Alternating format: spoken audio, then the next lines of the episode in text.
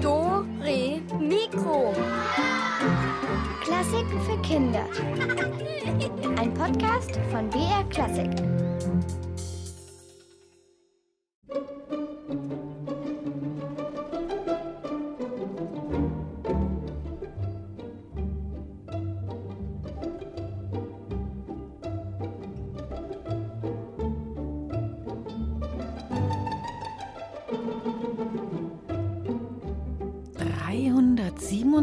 Plus 471 geteilt durch 13 mal 5 minus 7 im Quadrat.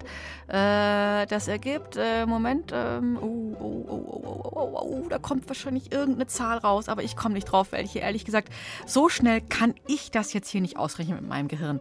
Aber was unser Gehirn alles kann, das erforschen wir heute wieder in Dore Mikro und dazu gibt es viel bunte Musik, die unser Gehirn richtig auf Trab hält. Hallo, sagt Julia Schölzel.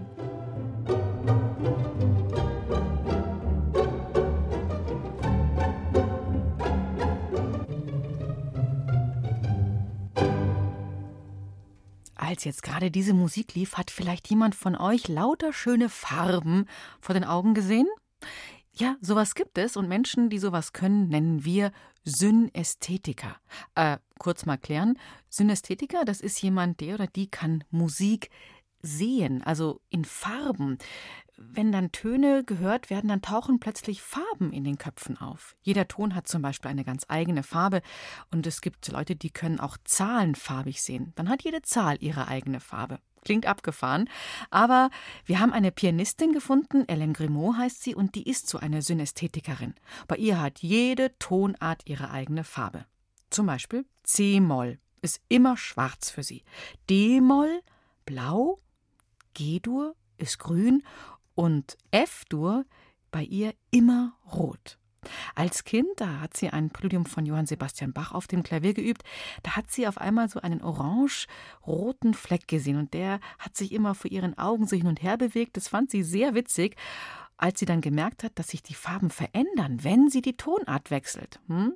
Also, das kann bei Synästhetikern wirklich passieren. Jetzt spielt Hélène Grimaud als Erwachsene ein Bach-Präludium und da sieht sie bestimmt wieder ganz viel schöne bunte Farben.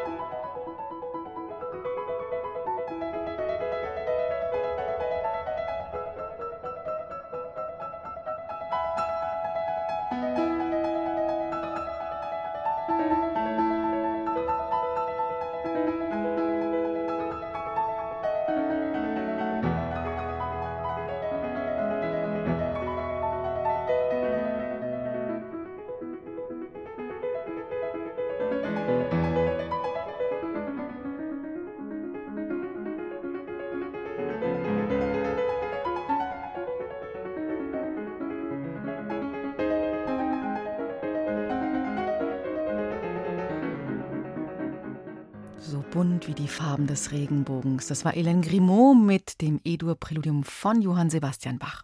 Und jetzt habe ich eine Gedächtnisfrage. Äh, wer von euch weiß noch, was es heute zum Frühstück gab? Hm? Na? Moment.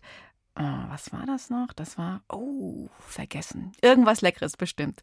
Also wer sich jetzt nicht erinnern kann, heißt es, bitte Gedächtnis trainieren. Und das geht zum Beispiel sehr gut beim Memory-Spielen. Kennt ihr bestimmt dieses Spiel mit diesen Kärtchen? Und ich vermute, da liegt ihr im Vergleich zu den Erwachsenen ganz klar vorne. Ihr gewinnt, die Erwachsenen sind einfach nicht so fix beim Merken und verlieren dann. Warum das so ist, dass Erwachsene oft gegen Kinder, gerade bei Memory-Spielen, kaum eine Chance haben? Raffaela Macri ist Ärztin und Psychiaterin und Christina Dumas hat sie in ihrer Praxis in München besucht. Frau Dr. Macri, ich bin so ein bisschen verzweifelt, weil ich beim Memory-Spielen immer verliere. Also wenn ich gegen kleinere Kinder spiele, dann habe ich in der Regel keine Chance und verliere immer. Warum ist es denn so? Fast alle Kleinkinder haben ein eidetisches oder fotografisches Gedächtnis. Das sieht man, wenn man mit denen Memory spielt. Kleine Kinder sind immer besser als die Erwachsenen, weil die einfach ein viel besseres Gedächtnis haben, dieses Bildes, wo es ist, welches Bild zu finden. Sie haben gerade eben gesagt, fotografisches Gedächtnis. Was ist das denn genau?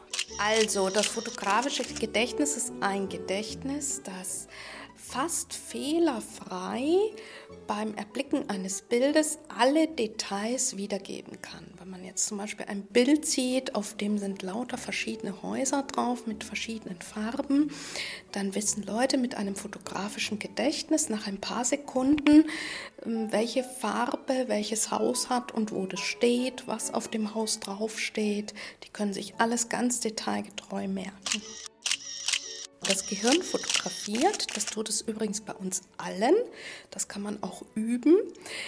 Bloß es gibt Menschen, die vergessen schneller und es gibt Menschen, die vergessen weniger schnell. Und die mit einem echten fotografischen oder die Fachleute sagen eidetischen Gedächtnis, die können sich Bilder wirklich über Minuten merken. Das heißt, also als Kind hatte ich auch mal so ein gutes Gedächtnis. Was ist denn mit meinem fotografischen Gedächtnis passiert? Weil beim Memory-Spielen verliere ich ja in der Regel. Also ganz toll ausgeprägt ist es wirklich bei den kleinen Kindern und der große Verlust dieses fotografischen Gedächtnisses beginnt wirklich mit Beginn der Pubertät. Das verliert sich mit der Zeit. Das liegt daran, dass zum einen, wenn man in die Pubertät kommt, es sich das Gehirn umbaut und nicht mehr so viele verschiedene Verknüpfungen sind, sondern nur noch diese Verknüpfungen, die man brauchen kann, da sind. Und zum anderen ist es so, dass wir Erwachsenen hm, versuchen, so sparend wie möglich mit unseren Gedächtnisinhalten umzugehen, um einfach das, was wir dringend brauchen, uns wirklich merken zu können, währenddem kleine Kinder sich alles merken, was sie wollen und einfach Stück für Stück wieder vergessen. Das finde ich jetzt ziemlich schade. Also ich hätte mein fotografisches Gedächtnis ganz gerne wieder. Ist das denn möglich?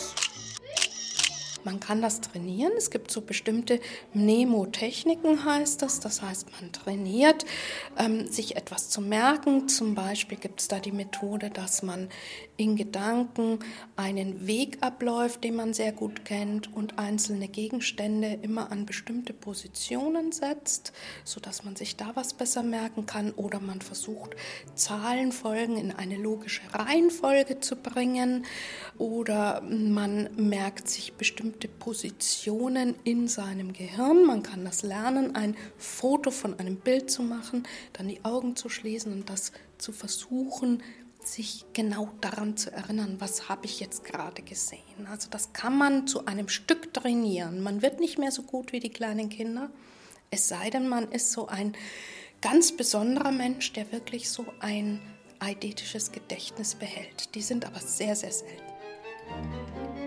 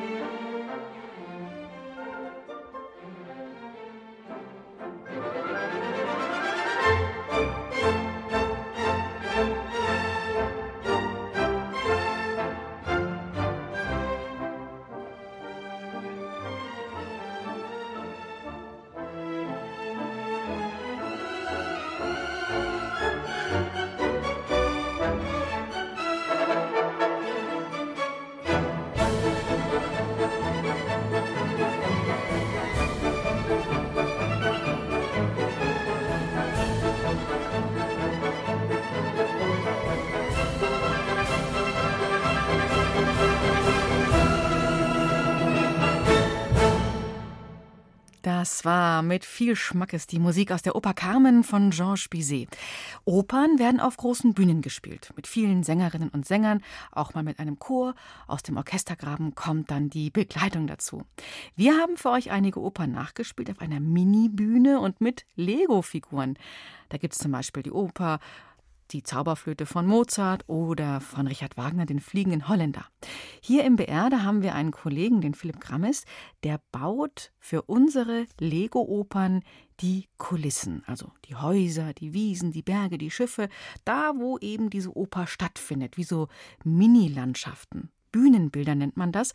Und Philipp macht das alles aus seinem Gedächtnis, ohne Vorlage. Oh, wie er das macht? Das wollte auch unsere Reporterin Rebecca Friedmann herausfinden und hat mal bei Philipp Grammes in die Lego-Werkstatt hineinstibitzt.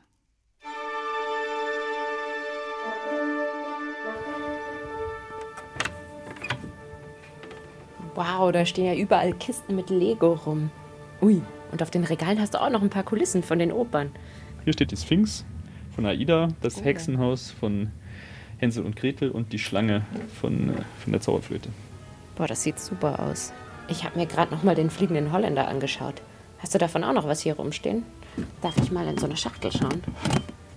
Da aus der einen, da schauen schon die Schiffe raus. Oh. Also hier zum Beispiel, das ist vielleicht noch, das ist das Haus, wo die Innenszenen sozusagen gedreht worden sind. Cool.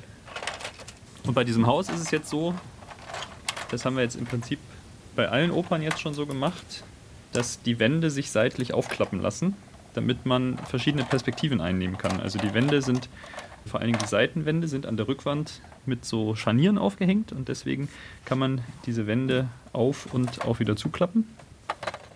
Und sag mal, wo kriegst du deine Ideen eigentlich her?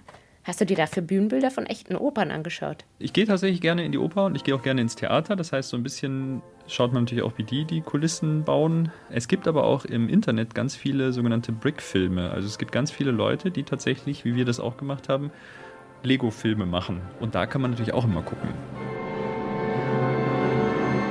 Bevor ich losbaue, habe ich natürlich ein Bild im Kopf, wo ich mir denke, so und so könnte das aussehen? Die Frage ist immer ein bisschen, während des, des Bauens ändert sich das natürlich dann. Also, dass ich dann irgendwie merke, okay, ich muss es ein bisschen größer machen oder muss es ein bisschen kleiner machen oder ich baue was und stelle fest, das ist jetzt zu eintönig, zu grau. Da muss man einfach das nochmal auseinandernehmen und nochmal neu machen. Aber das ist ja der große Vorteil bei Lego, dass ich das jederzeit machen kann. Ich wollte im Haus so ein Bild aufhängen. Ja? Das heißt, an irgendeiner Stelle in der Wand muss mal ein Stein sein mit einer Noppe, die nach außen geht, damit man da ein Bild draufklippen kann. Jetzt war die Wand aber schon fertig und ich hatte diesen Stein nicht drin. Und dann muss man einfach hergehen und hier nochmal so ein kleines bisschen die Wand auseinandernehmen, diesen Stein einbauen und die Wand wieder zusammensetzen. Und dann mhm. ist der Stein drin. Hm, praktisch. Aber auch ganz schön aufwendig jedes Mal, wenn was umgebaut werden muss. Und wie das so aussehen soll in dem Haus, überlegst du dir alles selbst? Also zum einen ist es so, dass es ja Vorgaben gibt derjenigen, die sich das Drehbuch für die Oper ausdenken. Also da heißt es, die Szene spielt in einem Raum, der so ein bisschen ja, mittelalterlich anmuten soll. Also ist für mich klar, es müssen irgendwie Säulen vorkommen und es muss grau sein. Und dann wäre es vielleicht ganz schön, wenn noch so ein Kamin drin wäre. Und man sieht auch, dass es das Haus vom Kapitän ist. Das sieht so nach Schifffahrt aus. Hier mit dem Steuerrad und dem Mini-Kompass auf dem Tisch. Wow, das sind ganz schön viele Kleinteile. Wie findest du denn in deinem ganzen Lego das, was du brauchst? Also ich, man muss ja die Steine auch dann sortieren. Also es gibt irgendwie blaue Steine und gelbe Steine, alles in einzelnen Kisten und dann gibt es natürlich diverse Sonderteile. Also es gibt irgendwie Zäune und dann eben diese ganzen Lampensteine, also in verschiedenen Farben, gelb durchsichtig und klar durchsichtig und orange durchsichtig und dann gibt es eine Kiste, da sind nur die ganzen Reifen alle drin. Also so, dass man die Sachen auch wiederfindet. Weil wenn ich das ganze Lego, was ich habe, alles in einer großen Kiste hätte, dann könnte ich nicht so schnell bauen, weil ich einfach die ganze Zeit nur suchen würde.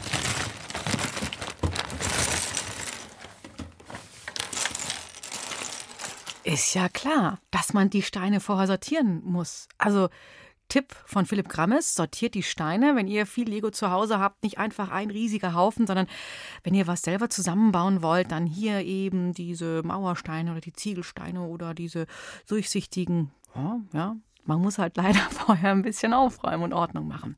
Und wenn ihr wissen wollt, wie das Ganze aussieht, was der Philipp Grammes baut, Unsere Lego-Opern, die er ja gebaut hat, die könnt ihr euch im Internet anschauen. Ihr findet diese Videos unter www.br.de-kinder. Ich sage es noch einmal zum Merken. www.br.de-kinder. Und äh, ja, da haben wir zum Beispiel auch die Zauberflöte. Die gibt es auch als e äh, Lego-Oper, nicht als Ego-Oper. Und da haben wir jetzt eine Melodie herausgesucht aus dieser Zauberflöte, die ihr vielleicht auch kennt.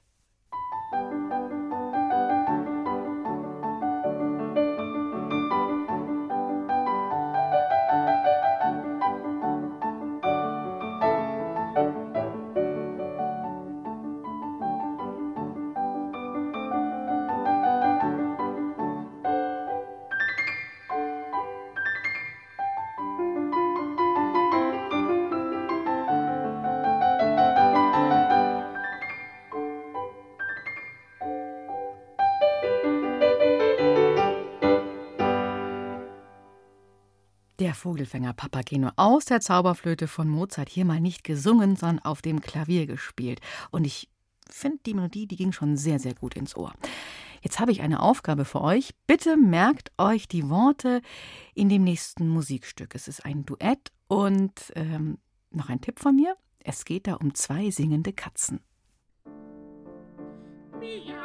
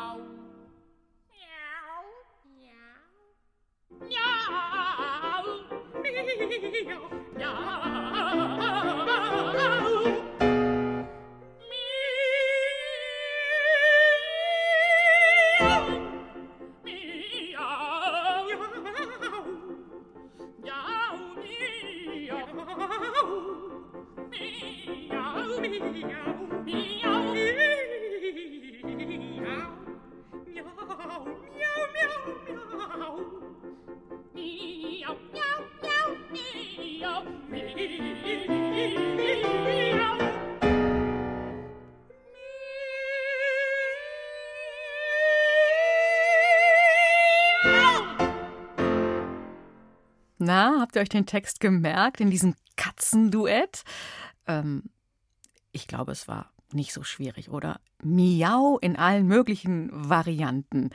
Das ging, finde ich, schnell in den Kopf. Wie sieht es aber mit komplizierteren Dingen aus? Zum Beispiel mit einem Gedicht in der Schule oder einem Liedtext mit viel mehr Worten als nur Miau oder mit Regeln, wie man richtig schreibt oder Themen aus dem HSU-Unterricht. Wie schafft man das, dass es einem wirklich im Gedächtnis bleibt und nicht einfach davonsaust und man hat plötzlich ein Blackout und weiß nicht mehr weiter? Habe ich jetzt aber nicht. Wir haben mal bei der Sängerin Anja Hataras nachgefragt. Sie muss ja ganz viele Opernrollen für die Bühne auswendig lernen. Da kann sie nicht mit den Noten auf die Bühne gehen und dann da vor allen Leuten das ablesen, was sie singt. Nein, sie kann das alles auswendig und dazu spielt sie auch noch. Oft ein, zwei, zweieinhalb, manchmal sogar drei Stunden geht so eine Oper. Ja, und dann haben wir noch Lerntricks von Drittklässlern aus der Schwindschule in München, Schwabing, herausgefischt.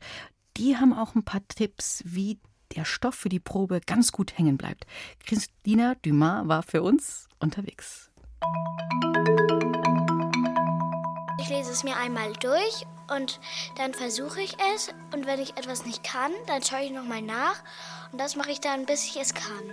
Wenn ich ein Gedicht auswendig lernen muss, dann schreibe ich die Anfangsbuchstaben von der Strophe auf ein Blatt. Und dann schaue ich mal weg und gucke, ob ich es kann. Und wenn ich es immer noch nicht kann, dann lese ich mir nochmal die Anfangsbuchstaben durch. Wenn ich lerne, dann nehme ich nicht alles auf einmal, dann nehme ich so ganz kleine Teile und dann gucke ich sie mir an und lese ich sie und dann speichere ich mir sie so langsam im Kopf und dann kann ich mir halt besser merken. Dann decke ich das Blatt ab und dann versuche ich, versuche ich es und dann kann ich halt meistens gut. Ich schreibe es mir immer, immer, immer wieder auf den Zettel und dann hänge ich ihn an den Schrank. Wenn ich immer vorbeilaufe, dann kann ich mir das Wort immer merken. Ich lese das ganz oft durch. Ganz schön viele Tricks gibt es, damit man ein Gedicht oder einen Text nicht vergisst. Anja Hataros ist eine berühmte Opernsängerin. Wenn sie auf der Bühne steht, dann sitzen da schon mal um die 3000 Menschen, spitzen ihre Ohren und lauschen ihrem Gesang. Wochen und Monate bereitet sie sich darauf vor. Oft muss sie für eine Rolle viele, viele Seiten auswendig lernen. Das muss man ganz alleine machen. Also meistens ist es so, dass ich erstmal den Klavierauszug lese, so oft wie es geht und auch am Klavier mir die Stücke spiele, so gut ich kann. Ich bin ja keine Pianistin. Es ist ja sehr, sehr schwer, das am Klavier zu spielen. Also wenn das jetzt sehr schwer ist, dann beschränke ich mich wirklich auf meine Melodie und auf meinen Rhythmus und auf meinen Text. Und das muss man Satz für Satz lernen. Wenn so eine Oper fünf Stunden dauert, ist das sehr viel Arbeit, bis man so eine Seite mal auswendig kann. Und es sind ja nicht nur eine Seite, sondern es sind ja dann manchmal so 300 Seiten. Da muss man sehr viel lernen. Aber die Musik hilft ja, das heißt, das prägt sich ja ein. Wenn ich jetzt sage, alle meine Entchen schwimmen auf dem See, ist das eine Sache. Wenn ich weiß, alle meine Entchen schwimmen auf dem See, da habe ich ja noch eine, da weiß ich. Das heißt, das ist nochmal so eine Stütze im Kopf, wo man sich nochmal dran erinnern kann, wenn ich jetzt gerade den Text nicht weiß, wie geht nochmal die Melodie und dann hilft mir das.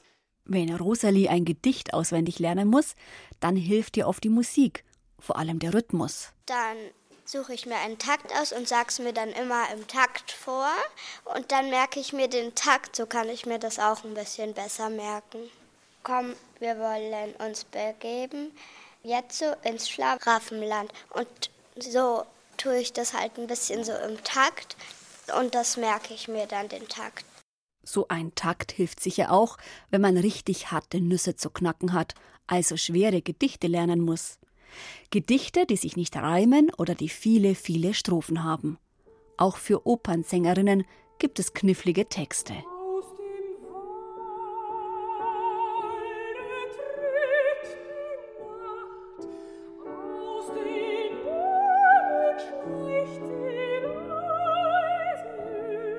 Da habe ich auch die Erfahrung gemacht bei Richard Strauss zum Beispiel, der hat ja sehr schwere Melodien und das kann ich eigentlich, wenn ich das dann einmal endlich gelernt habe, der Prozess ist sehr, sehr lang, aber das vergesse ich dann auch nicht so leicht.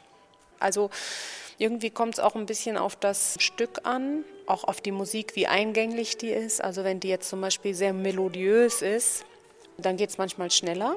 Und komischerweise geht es auch schneller, wenn ich keine Wiederholungen habe. Das heißt, jetzt zum Beispiel bei Mozart oder bei Händel, das ist ja noch die ganz alte Form der Opern, da kommt eine Arie zum Beispiel, da hat man zum Beispiel drei Sätze. Also drei Sätze mit Worten, ja.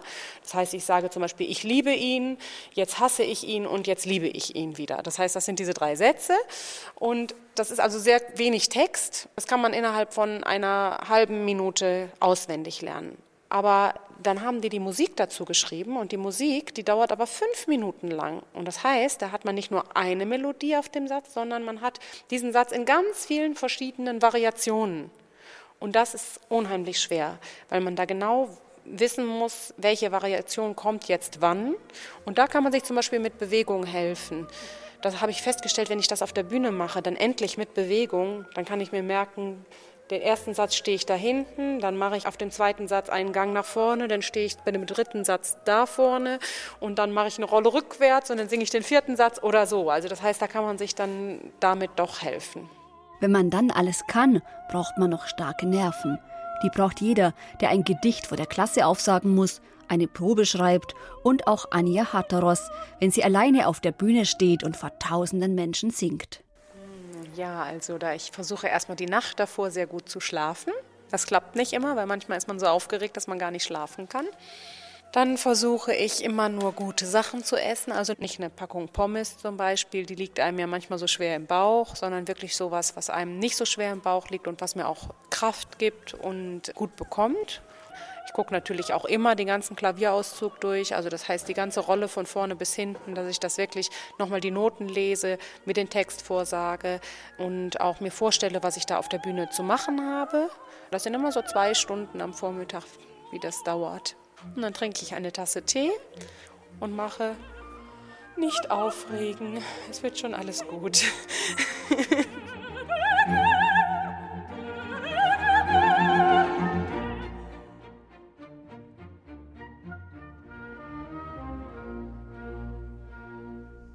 Da waren ja jede Menge Tricks und Tipps dabei, wie man sich was gut merken kann.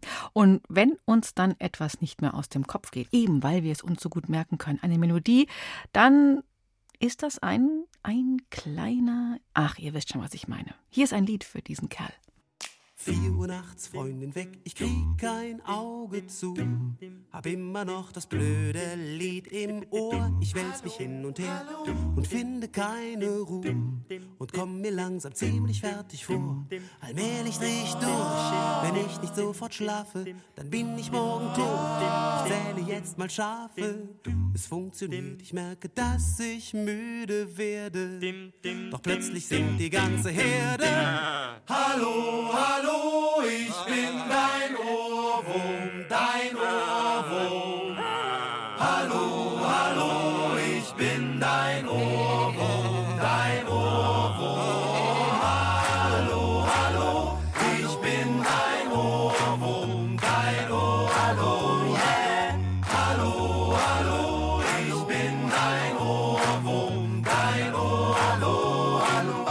Ich bin einfach penetrant, sonst wäre ich nicht so bekannt.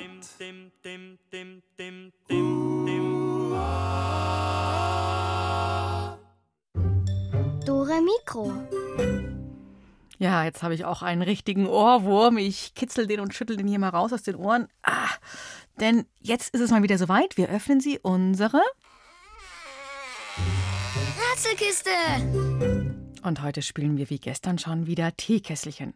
Kennt ihr bestimmt ein Teekesselchen? Das ist ein Wort, das zwei verschiedene Sachen bedeutet. Also zum Beispiel das Wort Aufzug. Das kann ein Lift sein, also ein Fahrstuhl, mit dem man rauf und runter fahren kann in einem Gebäude. Oder ein Aufzug im Theater. Das ist ein Teil in einem Theaterstück oder in einer Opernaufführung. Jetzt bei unserem Teekesselchen gibt es natürlich auch was zu gewinnen, unseren Rätseln. Wir haben sehr coole Schlaumeier-Quizspiele für euch. Jetzt aber erstmal kurz nochmal die Ohren reiben, massieren, das macht wach. So, jetzt geht's los für euch. Welches Teekesselchen suchen wir? Mein Teekesselchen macht richtig schöne Geräusche.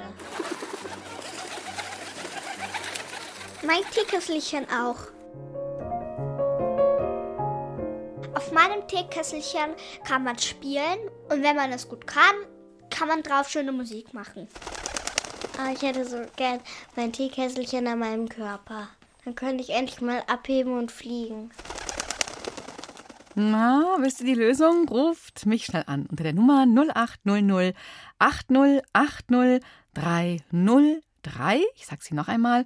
0800 8080 303. Und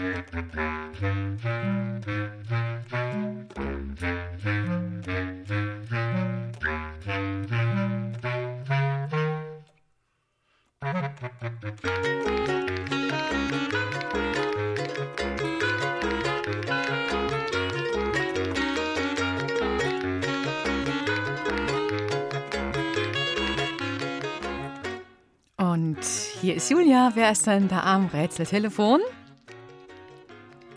Hallo? Hallo, hier ist Antonia. Hi, Antonia.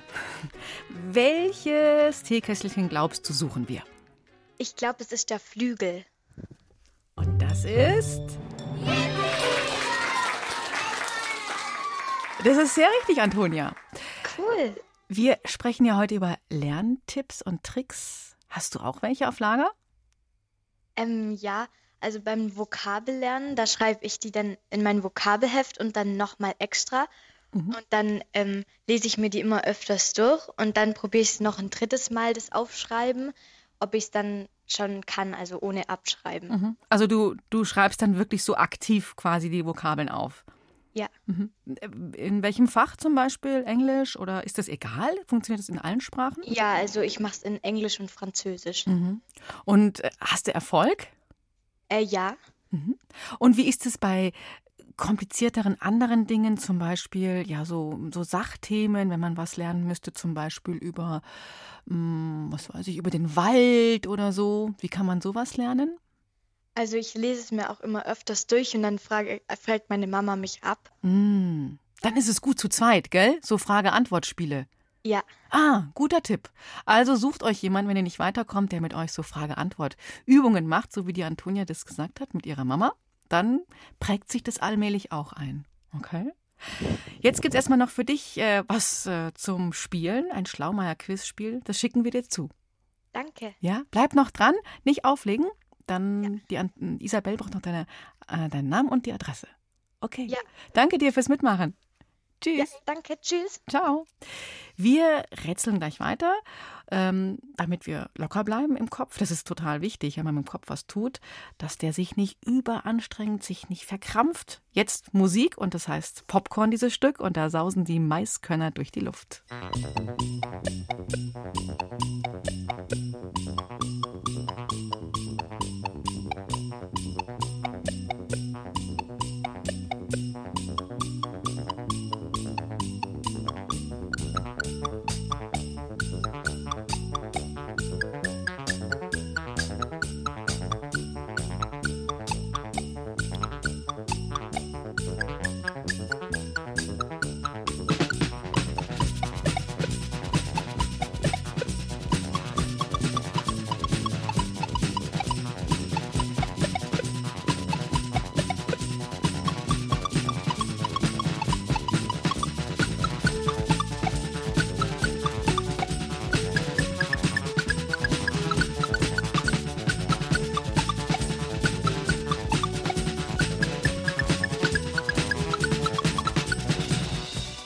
Weiter geht's jetzt in Dore Mikro. Die nächste Runde Rätsel nach diesem Popcornstück.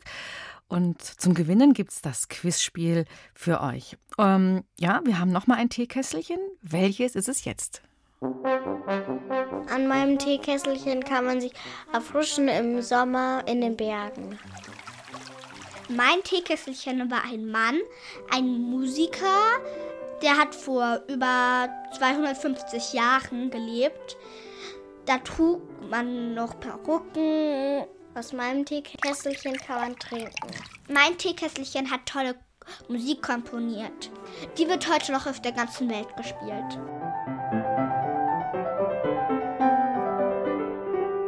Was suchen wir? Mhm, genau, die Frage geht an euch. Welches Teekesselchen ist jetzt hier in diesem Rätsel?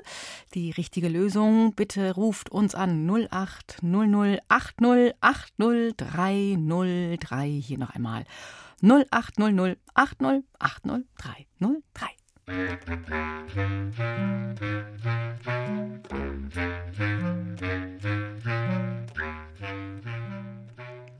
Zacki, zacki. Hier ist Julia. Wer ist denn da so schnell am Telefon?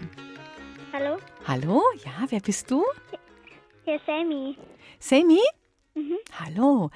Ja, was glaubst du? Welche Lösung steckt in diesem Teekesselchen? Mm. Der Bach. Der Bach. Und das ist richtig, Sammy. Sehr schön. Cool. Ja, der Bach ist, ist ein Komponist, gell? Und Genau. Der Bach, der irgendwo durch die Landschaft fließt. Mhm. Musst du auch schon mal was auswendig lernen, Sammy? Äh, nein, ich Nein? bin noch gar nicht in der Schule. Ah, und im Kindergarten auch nicht? Doch, ich bin schon im Kindergarten. Genau. Und da gibt's da manchmal was zum Auswendiglernen? Oder oder Mhm. oder Aber wir experimentieren viel. Ah, das ist cool, oder? Mhm. In der Vorschule bist du da? Nein, ich bin erst noch im Kindi. Mhm, im Kindi. Und ihr habt bestimmt auch Lieder, die ihr dort lernt, ne? Mhm. Und die kann man auch gut dann auswendig lernen und singen wahrscheinlich, ohne Liedtexte, weil ihr könnt ja noch. Na klar, wir spielen auch viel Gitarre und Instrumente. Mhm. Spielst du auch ein Instrument? Mm, manchmal. Welches? Mm, vielleicht die Rassel oder so. Ah, das ist so cool. Das klingt dann schön mit der Gitarre, gell? Mhm. Aha. Ja. Jetzt bleib noch dran. Du hast ja gewonnen unser Rätsel-Schlaumeier-Spiel-Quiz. Und es kommt in den nächsten Tagen zu dir. Mit dem hast du dann hoffentlich ganz viel Spaß. Mhm. Okay. Ich danke dir. Ja, noch nicht auflegen jetzt, ja, wenn ich Tschüss sage. Okay. Danke dir fürs Mitmachen und alles Gute. Tschüss. Tschüss.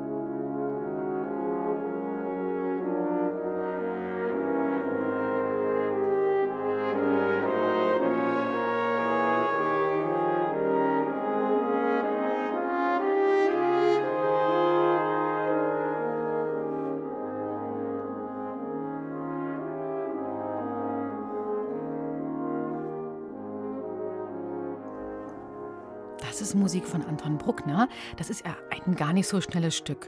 Dieser Komponist, der hat sich sehr viele Musikstücke ausgedacht. Die dauern ja manchmal so lang wie zwei Schulstunden. Also zwei Doppelstunden Deutsch oder HSU oder Kunst. Irre, oder? Hm. Wie hat er das gemacht, dieser Anton Bruckner? Das haben wir uns auch gefragt, haben nachgeforscht, wie er gelebt hat, was er so gemacht hat, wie er zur Musik gekommen ist und ob er denn überhaupt viel Erfolg hatte mit seiner Musik. Alles, was wir gefunden haben, das haben wir für euch aufgeschrieben und das findet ihr zum Nachlesen oder zum Vorlesen lassen auf unserer Internetseite www.br.de-kinder unter dem Stichwort Dore Mikro und da findet ihr dann unser Komponistenlexikon zum Thema Anton Bruckner. Und ich kann euch schon verraten, der Anton, der hat sich gerne viel Zeit gelassen. Er hat eher langsam und bedächtig komponiert. Und kennt ihr diese Sätze auch? Jetzt komm, mach mal ein bisschen schneller, beeil dich. Musst du denn immer so rumtrödeln? Ja, ja, dann geht es euch ein bisschen so wie dem Elias Seitenzart. Er spielt eine wichtige Rolle in unserer Geschichte, denn dieser Elias Seitenzart ist, seit er Kind ist, immer oh, wirklich recht langsam, bis er eines Tages eine interessante Anzeige liest.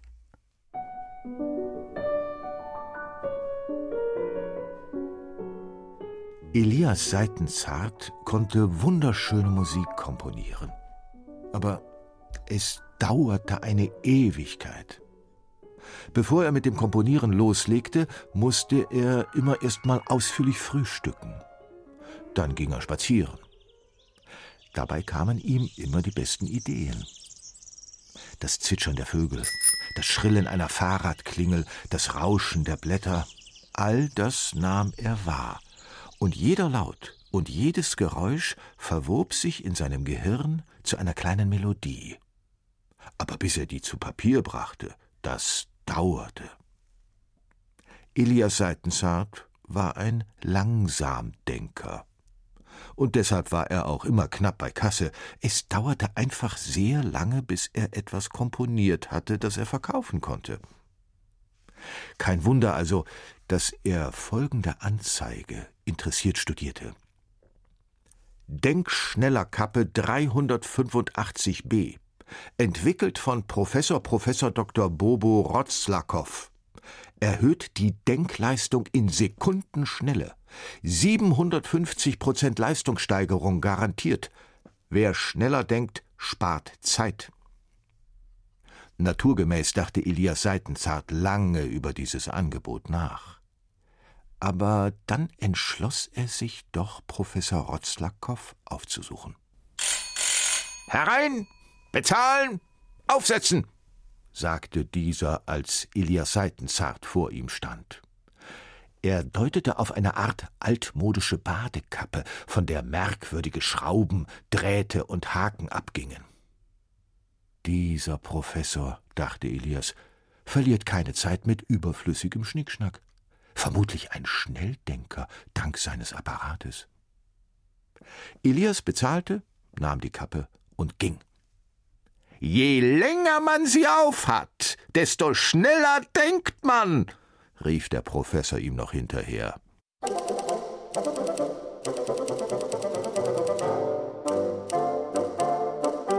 Kaum hatte Elias die Kappe aufgesetzt, stürzte er an seinen Computer und komponierte. Auf einen Schlag hatte er die Melodie, die Instrumentierung, den Rhythmus, ja sogar das Geld vor Augen, das er für seine Komposition bekommen würde. Ratzfatz schrieb er die Noten auf und dann auch gleich die Rechnung mit dem geforderten Honorar sowie Antwortbriefe an die Leute, die ihm später für seine großartige Komposition danken würden. Jetzt hätte er eigentlich spazieren gehen können, aber Zwitscher, Kling, Ratsch, Hatsch. In kürzester Zeit hatte er durchdacht, was so ein Spaziergang brachte. Da konnte er ihn genauso gut weglassen. Das sparte Zeit. Er legte sich also, obwohl es noch heller Tag war, ins Bett und stand auch gleich wieder auf, denn sein Kopf hatte ihm eine Zusammenfassung seiner Träume geliefert. Er hatte eine Viertelsekunde lang eine zermatschte Tomate gesehen, was auch immer das heißen mochte. Am nächsten Tag bekam er Besuch von dem Verleger, dem er am Vortag seine Komposition plus Rechnung geschickt hatte. Der hatte sich nämlich gewaltig gewundert. Mein lieber Seitenzart, fing dieser an zu reden, aber Elias unterbrach ihn und sagte zackig, schob ihn wieder zur Tür hinaus und stürzte an seinen Computer.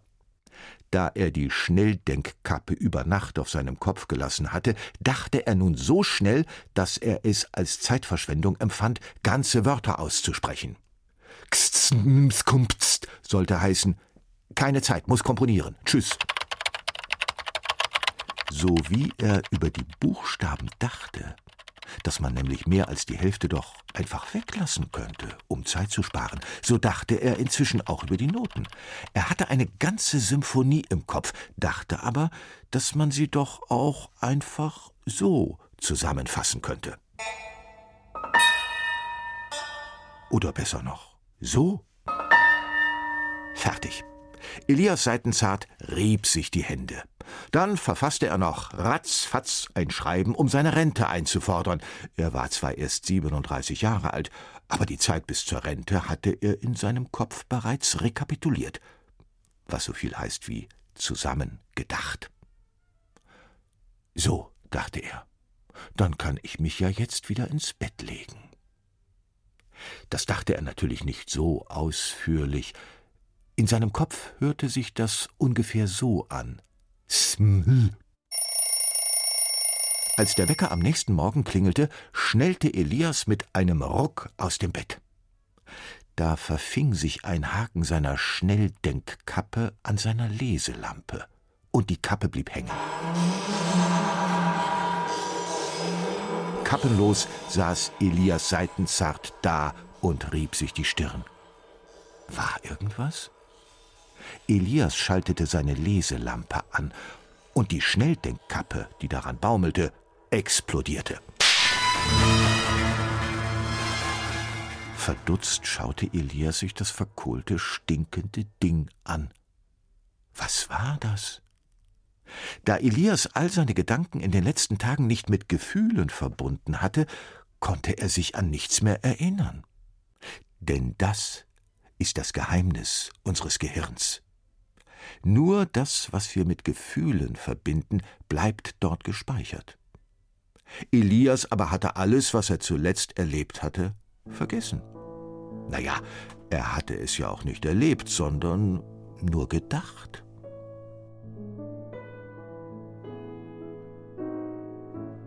Elias streckte sich ausführlich, öffnete das Fenster und lauschte dem Wind. Erst viel, viel später setzte er sich an seinen Computer und staunte nicht schlecht, als er unter dem Titel Symphonie des Jahrtausends nur das hier fand. Darüber muss ich jetzt gründlich nachdenken, dachte er. Und dann holte er sich erstmal einen Kaffee.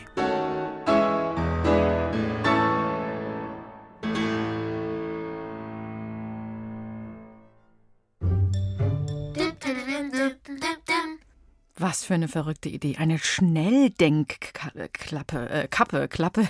Die Klappe kann nicht denken. Silke Wolfram hat sich diese Geschichte ausgedacht. Gelesen hat Andreas Neumann. Und damit sind wir durch für heute. War ja einiges los bei uns. Mein Kopf, ihr habt es gemerkt, ich verplappere mich schon. Der raucht ein bisschen. Jetzt will ich schon mit der Klappe denken. Nächstes Wochenende, da schauen wir uns Denkmäler in der Stadt an. Da geht es um Statuen, Skulpturen und ich bin gespannt, was die zu erzählen haben. Nächsten Samstag und Sonntag gibt es wieder Doro Mikro für euch in BR Klassik, immer um 17.05 Uhr. Einfacher zu merken, 5 nach 5. Ich wünsche euch eine schöne Woche. Macht es gut. Ciao und Servus, sagt eure Julia Schölzel.